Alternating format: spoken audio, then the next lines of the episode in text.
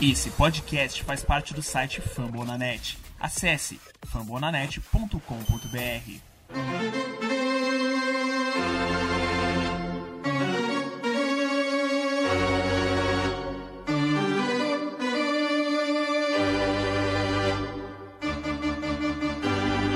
It's time for Dodger Baseball.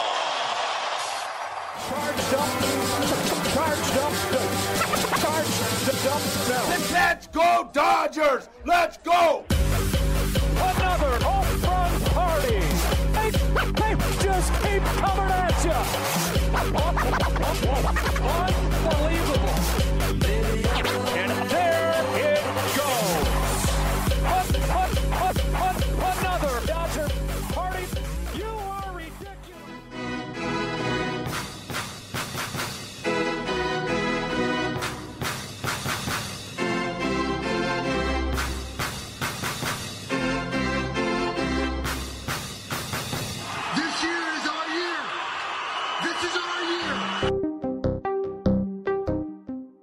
E this is our year! É isso mesmo, galera do Dodgers! Esse ano de 2021 também vai ser nosso! Saiu a bomba da sexta-feira e ele, menino Bauer, o homem mais cobiçado do mundo, chega para fazer o coração da nação azul de Los Angeles ainda mais feliz. Como você pode ver no título, estamos em êxtase. O Brabo está chegando nessa rotação que já é campeã da World Series.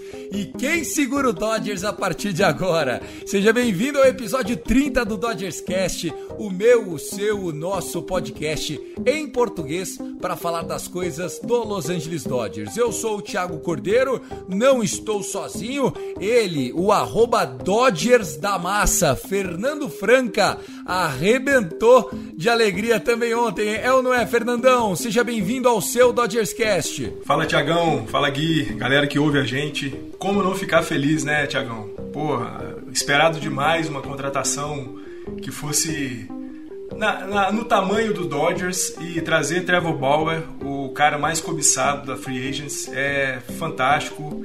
Pensar no que a gente já conquistou em 2020 e ver essa rotação nossa surgindo com muito brilho é fantástico e tem muita coisa boa para chegar em 2021. Legal demais! O Fernando Franca é meu parceiro, é o arroba Dodgers da Massa e eu peço para você seguir a gente também lá no Twitter, arroba Cast Dodgers. O Gui De Luca, o nosso terceiro mosqueteiro aqui do, do nosso trio do Dodgers Cast, hoje não conseguiu gravar, até porque a gente tentou gravar o mais rápido possível depois que saiu a notícia, né? A Breaking News, a bomba, um vídeo super legal do Bauer postado nas redes sociais dele, né? Onde ele faz um suspense, um vídeo de tipo, o beisebol faz parte da minha vida e tal, papapá. O Gui não pôde estar com a gente ao vivo, mas mandou áudio. Primeiro, a gente vai ouvir a felicidade do menino Gui Deluca, o arroba Gui Deluca.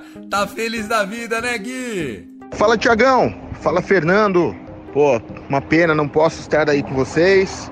Primeiramente, queria falar que estou muito feliz, né? É, baita notícia. Eu falei que o Friedman estava aprontando alguma. E vamos que vamos. Mesmo de longe, eu quero, quero participar aí com vocês. Felicidade, eu acho que essa é a palavra que ecoou ontem na torcida do Dodgers, né, Fernandão? É, sem dúvida, Tiagão. A gente né, vinha vendo aí New York Mets, San Diego Padres se movimentando muito bem né, na, na off-season. É claro que Dodgers está longe de ser um time que precisasse de muita coisa, que precisasse de reforços é, fora do comum.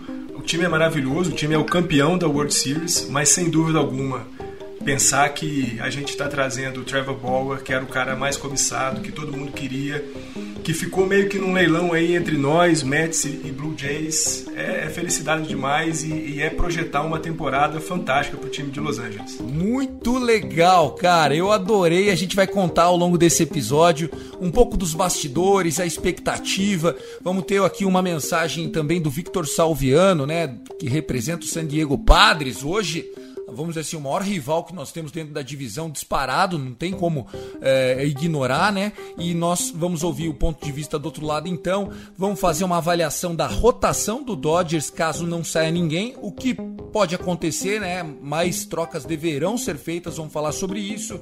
E lembrando que a gente faz parte da família Fumble na net, então vai lá, arroba Fumble na net, o nosso site está lindíssimo, www.fumblenanet.com.br com um novo player da Omni Studios, super moderno, bem plástico, tá muito legal. É o que tem de mais moderno em podcast no mundo, você ouve no nosso player. E claro, né, o Dodgers Cast, o Fumble na Net, o Rebatida Podcast tocam em todos: Spotify, Amazon Music, Deezer, iTunes, Google Podcast, Castbox. Se você gosta de ouvir podcast, dá uma chance para os outros podcasts da nossa família. Eu aproveito para subir aquele órgão maravilhoso que eu adoro do Dodgers Stadium.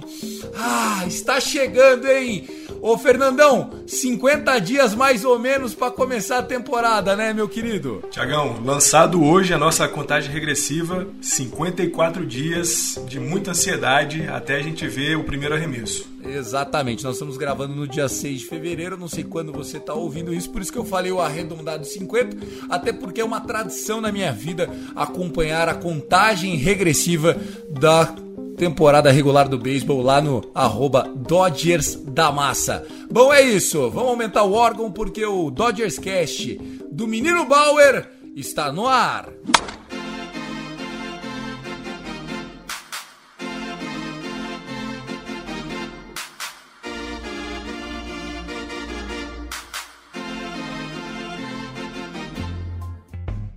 Começando então aqui a falar dessa contratação. Trevor Bauer vestirá o azul de Los Angeles.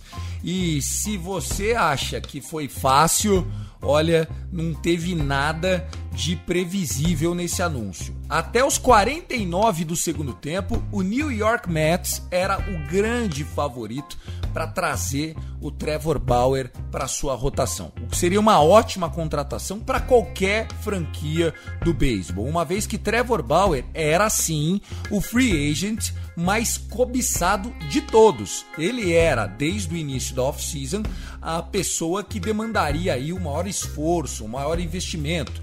Isso porque ele é um jogador que está vindo da melhor temporada da sua carreira, é o atual Cy Young da Liga Nacional e nós vamos debater um pouco a respeito do impacto do Trevor Bauer em campo e também do impacto que esse anúncio traz para as finanças do Dodgers.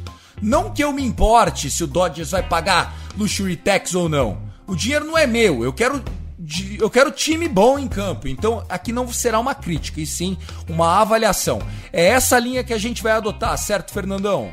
Perfeito, perfeito, Tiagão. E assim, lembrando sempre né, que nunca foi característica do, do Andrew Friedman é, passar uma temporada pagando taxa por ter estourado o, o salary cap. Ele até paga, né? Mas tem que ter um porquê, né? Ele até paga, tem que ter um porquê. O porquê apareceu e tem nome, é Trevor Bauer. Mas nada. é, moleque. Deixa eu esfregar a mão aqui, ó. Ó, tô sentindo um cheiro, hein, Fernandão? Sabe o que, que é cheiro disso? Cheiro de caneco, moleque. Cheiro de World Series, sem dúvida alguma. Nós vamos estar tá lá em outubro e eu não tenho nenhuma dúvida disso. Que bom, cara. Trevor Bauer, um arremessador que teve desde a sua minor league um grande prestígio, né? Fez uma carreira no Cleveland, que então se chamava Indians, e depois veio para é, Cincinnati, para Ohio, jogar pelo Reds. E foi no Reds saindo da Liga Americana e indo para a Liga Nacional que o Trevor Bauer elevou o seu nível. Muitos dizem que é mais fácil a transição do pitcher da American League para a National League do que o contrário, da National League para a American League. A gente já viu isso acontecer muitas vezes do jogador quando muda de liga performa melhor. Para o Trevor Bauer parece que foi muito bom, porque o ano passado, apesar de apenas 11 starts, o Trevor Bauer recebeu com muito mérito o Cy Young da temporada. O Dodgers anunciou os termos do contrato. São 102 milhões de dólares por três anos, com opt-out do Trevor Bauer depois de cada um desses dois primeiros anos. Óbvio que depois do terceiro ano não é opt-out, né? Porque acabou o contrato. Então, como que está estruturado isso? Esse ano, 40 milhões de dólares. Chegou no final do ano, Trevor Bauer ganhou outro Young e quer fazer uma novela de novo. Ele fala: Estou saindo do contrato com o Dodgers, estou livre na praça. Se ele não jogar o que jogou o ano passado, eu acho que ele não vai fugir do segundo ano do contrato. Sabe por quê, meu amigo? Porque em 2022 o Dodgers vai pagar para ele 45 milhões de dólares. E aí, caso ele opte por ficar no Dodgers e tal, sem reestruturar o contrato, no último ano ele está agendado para receber 17 milhões de dólares. Acho impossível ele jogar o terceiro ano em alto nível com esse contrato de hoje. Até lá o Dodgers já espera ter estruturado. Até porque se ele jogar o ano esse ano, o que jogou o ano passado, vale a pena já dar uma reestruturada e deixar o contrato um pouco mais amigável, né, Fernando? Tiagão, e sem dúvida, né? A gente pensa que esse, o contrato foi feito nos termos de três anos, uma média de 34 milhões de dólares por ano, mas no frigir dos ovos o contrato é de dois anos e 85 milhões pagando aí para ele 42 milhões e meio, como você disse. Se o cara arrebentar esse ano e arrebentar em 2022, dificilmente ele volta em 23 para ganhar 17 milhões. Ele vai experimentar o mercado e vai ver se consegue alguma coisa. É claro que o Friedman não vai perder a chance de tentar reestruturar o contrato do Bauer, sobretudo porque a gente tem o David Price indo embora em 2022 hoje com 35 anos, em 2022 já com 36, 37 anos, um cara já bastante experiente. O Bauer hoje tem 30, chegaria lá em 22 com 32 para 33 anos. Uma boa idade, né? Seria uma, é uma ótima idade, mostra talvez a, o ponto de maturidade máxima de um, de um arremessador. E sendo quem é o, o Bauer, com 33 anos, 32, 33 anos, vai ser ainda melhor do que ele é hoje. Então, vendo uma perspectiva de saída do, do Price e dessa chegada do Bauer e pensando no que Dodger já investiu nele agora nesses próximos dois anos, não é difícil a gente pensar numa reestruturação de salário, uma extensão de contrato e aí quem sabe pensar no Bauer por longo prazo com a gente, aí mais uns cinco anos talvez. Exatamente, eu não descarto que nós teremos na rotação de 2023 Trevor Bauer e Walker Buehler numa transição já com o Kershaw num contrato reestruturado mais light de dois anos ali, meio que servindo de ponte para Julio Urias, que viria também como próximo free agent, né? Pra gente, pra gente renovar. E, e enfim, o jogo muda, novos braços chegarão, virão e, e, e se, e, serão úteis. Acredito que o David Price é, pode ser uma das saídas óbvias depois de 2021, mas até antes. Quem trouxe essa teoria foi o nosso Gui Deluca. Vamos ouvir o segundo áudio do Gui? Ele fala sobre a alegria da chegada do Bauer e o que ele acha que isso significa para o Dodgers ainda nessa off-season. Essa aquisição do Bauer é, muda o patamar, né? Tava todo mundo falando que o San Diego Padres tinha feito uma off-season magistral, que o time dele estava sensacional e tudo mais. E aí o Friedman vai lá, põe o Bauer e volta o San Diego para a casinha deles, volta o San Diego para o lugarzinho deles. A nossa rotação tá um absurdo, né? Nossa rotação não tem. É, tá sobrando gente, literalmente. O que me faz pensar que o Friedman não parou. Temos uma explosão no nosso salary cap com certeza alguém vai ter que sair, e aí a gente fica pensando entre Kenley Jensen, AJ Pollock, Joe Kelly e até o David Price, que nunca usou nossa jersey em campo, mas e pode nunca usar, né? É, já que ele não jogou no passado, mas alguma coisa ainda vai acontecer. Então teremos novas adições e esse time vai ficar ainda mais monstruoso. Eu usei muita zica reversa para assinar com o Bauer quando saiu a informação que ele tinha fechado com o Mets, falei para todo mundo, falei, ah, não queria ele mesmo, não queria ele mesmo. Mentira, eu queria muito, queria demais. E, pô, eu acho que o caneco vem, hein? Eu acho que a gente vai comemorar de novo. Gol Dodgers. Tamo junto, galera. Abraço. É, eu achei interessante esse ponto de vista do Gui, Fernandão, de que o Andrew Friedman alguma coisa ainda vai fazer, né? É capaz que a gente volte ainda essa semana para anunciar o Justin Turner, enfim, é, alguma outra coisa tem que acontecer. E pro Turner chegar, precisa dar uma limpada, porque como é que tá a finança hoje geral do Dodgers depois dessa bomba do Trevor Bauer, Fernandão? E depois nós vamos analisar no segundo espaço aqui do Dodgers Cash cada um dos contratos que nós temos. Tiagão, com a chegada do Bauer, Dodgers chegou a 239 milhões de dólares em folha de pagamento. Então a gente já estourou aí em quase 30 milhões o que está estabelecido como teto, né? São 210 milhões, a gente está chegando em 240 milhões. Claro, qualquer pessoa, qualquer jogador que vem agora, ou é pagar bem mais de taxa, ou é fazer alguma coisa aí de movimentação dentro do nosso roster, é, trocando algum jogador mais caro, ou principalmente, e é o que eu acho que, que o Friedman vai fazer, é pegar algum bom é, prospecto nosso, talvez o Gonzalo, um Gavin Lux, um Tony Gonzoli e oferecer com um desses contratos pesados para trazer alguma coisa de projeção de futuro, de prospecto de algum time e um jogador razoável para poder é, montar elenco. É, talvez seja isso que o, que o Friedman vai fazer. Como eu disse, eu não acredito mesmo que o Friedman vai ficar pagando taxa de, de Luxury Tax aí esse ano inteiro e talvez até 2022. Mas vamos, vamos pensar aqui na cabeça do Andrew Friedman. Hoje, esses 239 milhões, 29 acima da taxa, é, significa quanto? É mais 29 milhões que paga para MLB ou é mais que isso porque estourou em 20%? Você paga a quantidade de dólar a mais que você excedeu. Então, além dos 29, é mais 29. Caramba, nós estamos pagando um, um, David Price, basicamente, um Kershaw. Kershaw ganha 30, pô.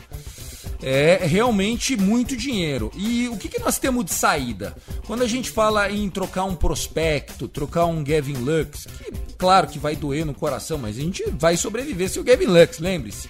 O Gavin Lux não estava no roster de 27 atletas campeões da World Series, se eu não estou enganado. Ele, ele não fez o time, né? Não, ele não fez, não fez. Ele, ele não, não, se apresentou muito bem em 2020. Ele teve até uma chance ali no começo da temporada, mas o Roberts viu que com ele não ia chegar em lugar nenhum e preferiu afastá-lo de vez. É, quem mais? O Gui fala do David Price. É, você acredita que esse que esse seja um, um, braço que pode nos deixar? Porque eu queria ver o David Price. É, obviamente ele é muito caro, mas ter o David Price como 4 da rotação beira o insano, Fernandão. Tiagão, sem dúvida, acho que o Price ele pode ser um candidato, mas não para esse ano, porque o Price recebe 32 milhões por ano, né? Ele recebe 32 agora em 21, mais 32 milhões em, em 2022. Só que a gente tem que lembrar que um desses 32 milhões quem paga é o Boston Red Sox. Um desses 32 milhões não é nosso. Então eu não sei se ele seria um candidato para esse ano, talvez para a próxima temporada ele seja. Eu continuo achando, e aí a gente já falou isso em episódios anteriores, tem três jogadores bastante candidatos. A gente já falou, Kenley Jensen, AJ Pollock e Joey Kelly, são caras que eu acho que podem rodar nessa brincadeira aí. Nós estamos falando do Kelly, que custa 12 milhões, mas é um cara que tem potencial de fechar jogos, né? É um vamos dizer assim, se bem trabalhado, o Kelly tem o seu valor. E para nós, hoje, ele não tem valor nenhum. É 12 milhões na conta. O Kelly jogou na World Series inteira, em seis jogos, não mais do que dois innings em um terço. Eu tenho certeza absoluta disso. Ele entrou, acho que em dois jogos apenas. Ele não faz falta. E ainda mais com o Trevor Bauer na rotação, você não vai precisar ficar com May e Gonsolin startando jogos. Eles vão ter que jogar do bullpen. Então faz menos sentido ainda você ter o, o, o Joe Kelly. Nós temos a figura do Jensen ganhando 20 milhões de dólares. O Jensen você só faz alguém abraçar esse contrato se você pagar metade desse contrato, ou 8 milhões dele. Então, você vai ter que dar o Jensen e 8 milhões para baixar 20, que na verdade você baixou 12, baixando 12 você baixou 24, porque o 12 mais o 12 do Luxury Tax que você deixa de pagar. Essa é a conta que a gente tem que desenhar para o nosso ouvinte, Fernandão, porque senão a, as coisas não ficam muito claras, né? AJ Pollock, um jogador útil, joga em todas no outfield. Acho que desses três nomes seria o que mais faria falta. Porém, hoje o Pollock ganha mais que o Corey Seager, que conseguiu no arbitration 13 milhões de dólares, e ganha duas vezes o salário do Corey Bellinger, ou não? Tô enganado. O, o Pollock é caro, né, Fernandão? Tiagão, o Pollock é bem caro, né? Pensando aí nos, nos, próximos anos de contrato que ele tem, 2021, 22 e 23, são 35 milhões de dólares.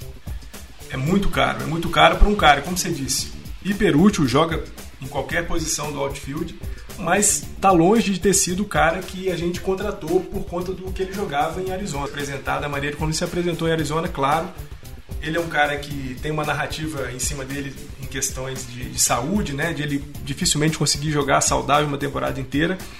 A temporada passada ele conseguiu ficar um maior, a maior parte do tempo saudável, isso aí ele fez uma, bem, uma, boa temporada.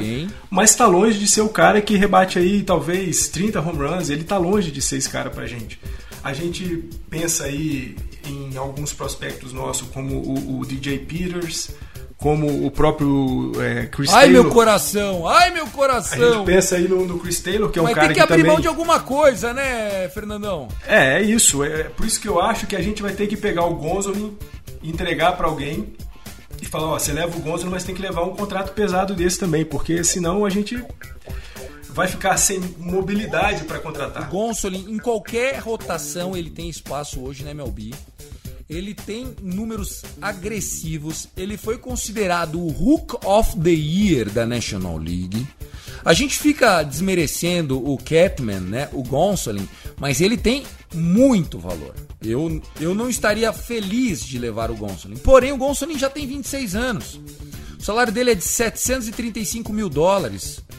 Ou seja, ele é uma barganha. Ele, ele joga 200 innings para você num ano por 730 mil dólares. Aí é a chance. Que é o Gonsolin. Toma o Jensen e mais 10 milhões de dólares aí para pagar 5 e 5 cada ano, o salário 2021 e o 2022 que é o último do Jensen. Você vai ter um closer de 15 milhões que mudando de áreas pode ser que volte a ser aquele Jensen e vai ter um starter. Bom, começa a fazer sentido. A gente baixaria para 219 milhões de dólares, perderia o Gonsolin, não pagaria o Jensen e reduziríamos em 20 milhões de dólares o Luxury Tax já começa a dar para pagar o Turner por 10 e volta a gastar a mesma coisa. Ou você acha que o Turner com o Bauer não fecha mais a conta, Fernandão? Tiagão, eu, eu tô bastante pessimista em relação à volta do Turner para Los Angeles. É, essas movimentações de terceira base que estão acontecendo aí, principalmente com a ida do Arenado lá para St. Louis, começa a abrir espaço para que o, o, o Turner consiga negociar um pouco mais forte aquilo que ele quer como contrato. Né? A gente sabe é, que ele quer dois anos com a gente ou quatro anos com alguém, mas essa semana eu já li é, notícias falando que ele já está começando a pensar em reduzir só para dois anos com qualquer um e assinar em alguma coisa em torno aí de 25, 20, 25 milhões. Exatamente o que eu achei que ia acontecer. A gente não ia segurar porque ele não vai dar desconto para nós. É, exatamente. Então tá começando a abrir vaga na posição dele, a gente sabe, ele caiu um pouco defensivamente, ofensivamente ainda é bom, mas como você disse, da mesma forma que o que o, o Gonzoli entra em qualquer rotação da MLB, o Turner também entra em qualquer terceira base da MLB. Qualquer terceira base, de qualquer um dos 30 times porque se ele não jogar de terceira base for da American League, ele joga de DH. É, é, realmente eu também vendo por essa perspectiva. Vamos girar uma vinheta rápida e a gente vai falar agora sobre o salário de cada um das rotações. Nós vamos passar a rotação, quantos anos de contrato, o valor anual do contrato e o que a gente espera que vai acontecer nos próximos anos com a maior rotação do beisebol hoje, sem dúvida. Vamos lá!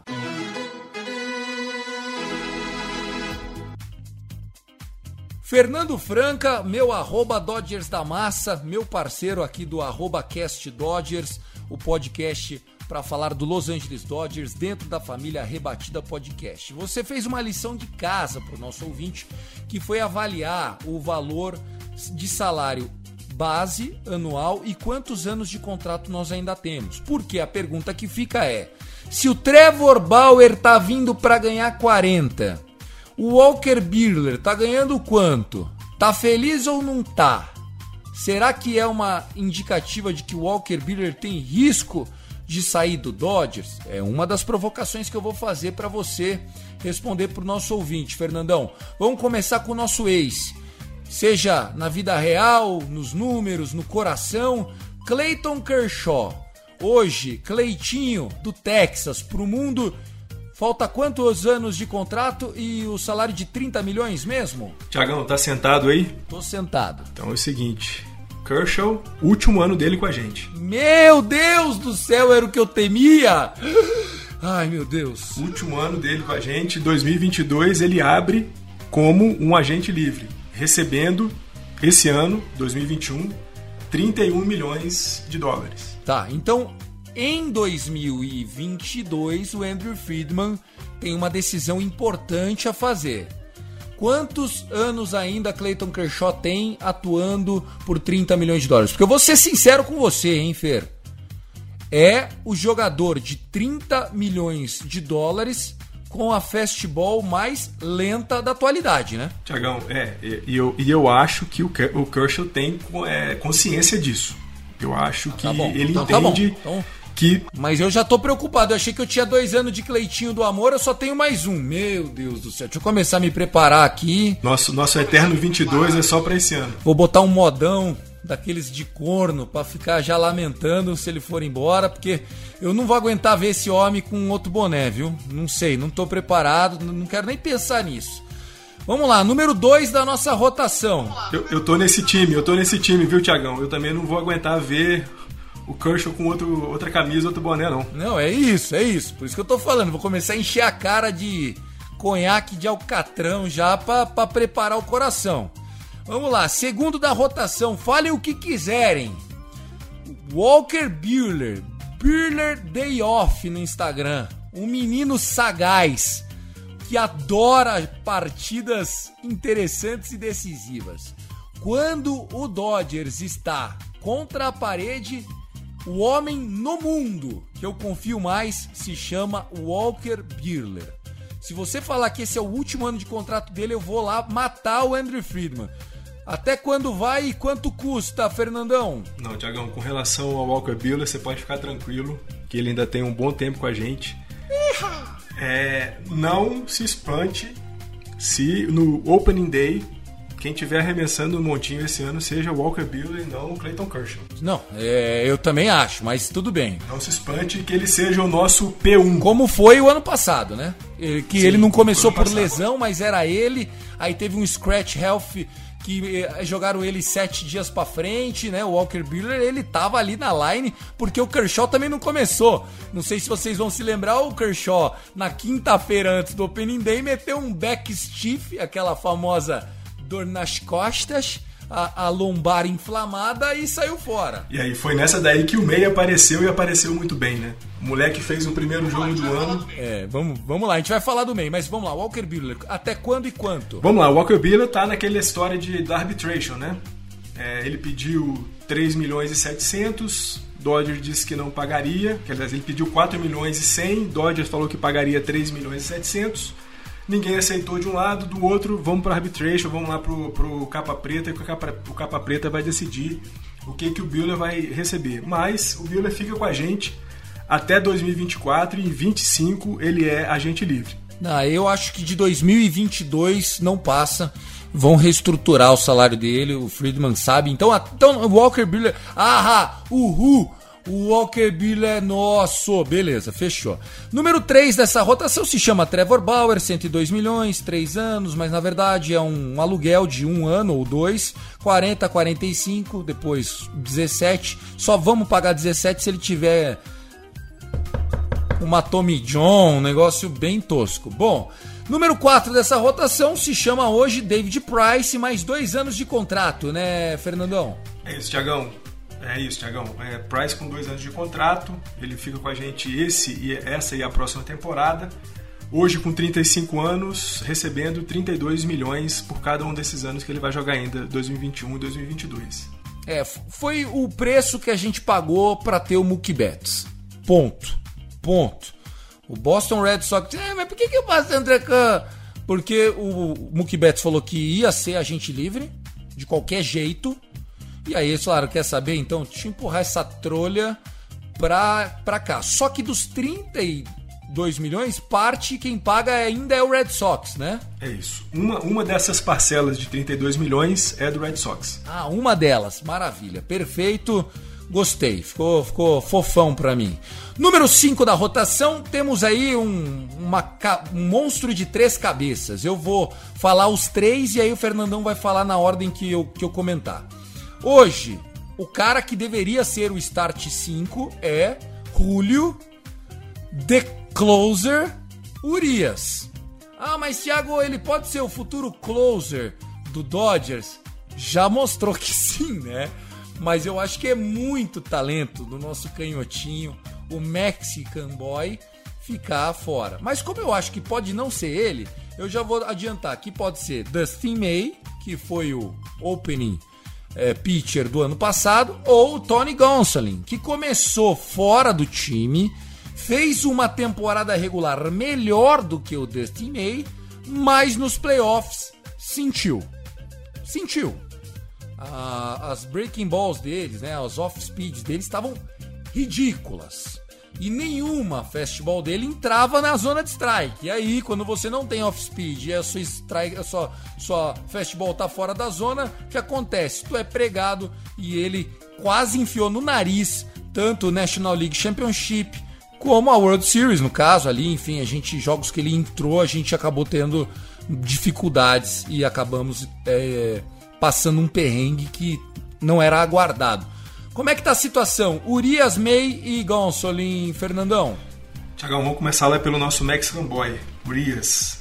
3 milhões e 600, com mais dois salary arbitration até 2024 e aí na, na, temporada de 2024 ele já é agente livre. Tá aí, então beleza. Então, enquanto tiver Trevor Bauer, nós temos Julio Urias para ganhar 3,5, 4, 5 ali, aquela faixa. Ou se ele meter um Young, ele vai para 12, mas não vai, vai, vai ser sempre uma barganha, fique tranquilo, porque a arbitration ela é sempre injusta com o atleta. Por melhor que ele ganhe, você não vai me convencer que o Seager na arbitration ganhar 12 é um bom negócio pro Seager.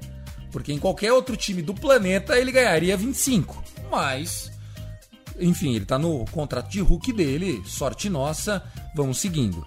É, o Dustin May, como é que ficou aí, Fernandão? Tiagão, o May é pechincha, né? May, 573 mil por ano, com ainda salário de, de Hulk, né? E free agents em 2026. Coisa linda. Então, assim, só na projeção esse ano é salário de fome, é um pro padrão deles lá, é o mínimo ali. E aí você tem, se ele for um dos starters, digamos que ele entrou como quinto da rotação, meteu um ERA de 3,40, 170 innings arremessados, 12 vitórias, 7 derrotas. Tá totalmente dentro do que eu espero do Dustin May. Ele vai receber no arbitration do ano que vem 3 milhões, 4, que é o que o Birler recebeu, que é o Urias vem ganhando. É isso. Tá sob contrato, então, Years to Come, o Dustin May. E o Tony Gonsolin, acho que da mesma forma, apesar de ser dois, três anos mais velho, isso reduz um pouco o range do contrato dele, Fer? Pelo contrário, Tiagão, é, o, o Gonzoli está com 575 mil por ano, é, 2 mil a mais do que o May recebe. Só que ele fica mais tempo com a gente. Ele só vai ser agente livre em 2027. Nossa, que contrato maravilhoso. Resumindo, cara, eu não trocaria Dustin May por nada nessa vida. Eu não trocaria Julio Urias por nada nessa vida. Eu não trocaria Walker Buehler por nada nessa vida. Nada. Nada. Se o cara virar e falar assim, Mike Trout por Walker Buehler pau a pau, eu vou olhar e falar, é... Não, não quero. Tchau. Dá o Walker Buehler pra mim. Mas é, eu entendo que o Andrew Friedman vai ter que queimar alguma coisa para se livrar do, do gordinho Kellen Jensen. Como a gente já sabe, dois anos, 40 milhões. Alguma coisa tem que ser feita. Para concluir, tamo bem de starting pitcher, mesmo que saia o David Price. Apesar que o Price, por 16 milhões por ano, que é a metade de 31, né? Enfim, eu acho que tá de graça. Eu não trocaria o Price como você falou na abertura. Conclui então a rotação e vamos pro último bloco, Fernandão. Tiagão, eu também não trocaria. Eu acho que agora o equilíbrio da rotação dos Dodgers está perfeito. A gente tem três canhotos, né? Kershaw, Price e Urias. E dois destros poderosíssimos, né? Com Buehler e Bauer.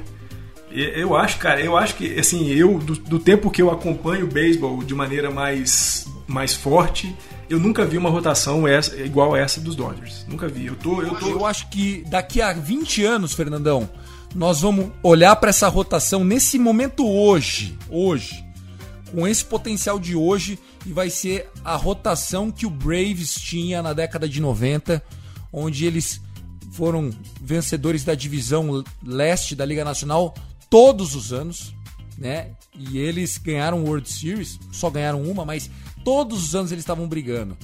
É, eu acho que é mais ou menos esse nível, porque naquela tinha Smoltz, Greg Maddox e outros Hall da Fama. É mais ou menos isso que está acontecendo agora, né? Ah, exatamente isso. A gente tem aí três caras, quatro talvez, com potencial Hall da Fama. Clayton Kershaw é, é, lógico, primeiro ano. É, Hall da Fama hoje, com certeza. É se parar ano. hoje, se ele, se ele chegar lá e falar, ó, oh, quer saber, eu vou aposentar no final do ano, meu último ano, obrigado, beijo, me liga. Ele vai para Hall da Fama no primeiro ballot dele unânime. Isso, é. Clayton Kershaw é, é primeiro ballot, não tem nem, nem que pensar. Aí você vai para pro, pro, pro Price, é um potencial. Buehler é potencial, um potencialíssimo. Bala, e Bauer certeza, também. Pô. Ganhou duas World Series, meu amigo. Foi Sayang com o Tampa Bay Rays. Não tenho o que falar do menino David Price. E aí você pensa no que o, o Urias mostrou pra gente o ano passado. Né? O cara, ele foi long reliever, ele foi starting pitcher e foi closer. Da World Series. Olha isso. Com 24 anos se esse moleque continuar subindo desse jeito. Isso porque ele é caolho. Desculpa, não quero fazer bullying. Imagine se enxergasse direitinho. Não, sim, sem dúvida. Então, assim, essa, essa rotação eu nunca vi. Eu nunca vi. Eu não, não, não me lembro de ter visto uma rotação que você coloca em jogo e fala assim: olha, é muito difícil o time não ganhar. É muito difícil o time não ganhar. A gente está falando de uma rotação que tem potencial para tomar no máximo três corridas por jogo. E aí você vê o potencial e a potência a, ofensiva dos Dodgers, né, com Bellinger, com Seager, com Betts, é muito, é muito difícil você pensar que esse time não vai estar na World Series e que não vai ganhar a World Series. Você, Fernandão, quer mais alguma coisa? Acho que a gente pode então ir para o próximo bloco, certo? Então vamos embora.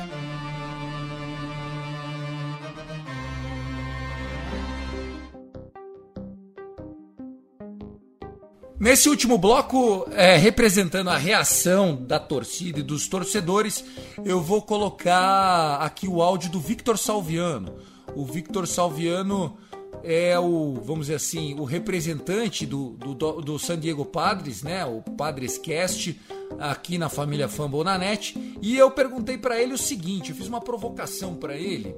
É, falando para ele, Victor, você acha que a vinda do Trevor Bauer foi uma resposta ao que o Padres fez, né, de trazer Clevinger o ano passado, o Yu Darvish, Blake Snell, e você viu como essa rotação do Dodgers. Então vamos ouvir. Salve Thiago Cordeiro, alô Fernando Franco e todos os ouvintes do Dodgers Cast. Sobre a contratação do Trevor Bauer, eu vejo como uma resposta à sua torcida, né? Que viu o Padres trazendo Snell, Darvish. Com certeza foi para demonstrar, tipo assim, a gente tá aqui, a gente tá vendo e simplesmente foram lá e contrataram o melhor pitcher disponível na agência livre. Foi o melhor pitcher ano passado, na minha opinião, jogou demais. A gente pode questionar se foi pouco jogo ou não, mas independente disso, era o melhor nome que tinha no mercado, vocês foram lá e contrataram. A gente pode questionar o valor, eu achei um pouco salgado, o Bauer não vale isso, mas é aquilo. Se você tem dinheiro e tem donos que permita que gaste dinheiro, simplesmente você tem que ir lá e contratar os melhores nomes disponíveis. E foi isso que o Dodgers fez. Eu vejo como uma resposta à sua torcida e principalmente para fortalecer um time que já era forte. Eu até comentava com o Thiago Cordeiro que para 2021 eu vi a rotação do, do Dodgers um pouco mais forte que a do Padres e 2022 as coisas iriam se igualar com a volta do Clevinger da cirurgia de TJ. Com a aquisição do Bauer, eu vejo sim vocês com a rotação melhor do que a nossa. Vamos ver o que, que vai acontecer, né? Vai, vão ser excelentes partidas, excelentes duelos entre pitches, arremessadores contra rebatedores, né? Então, assim, vai, vai ser aquele jogo que toda MLB vai parar para assistir.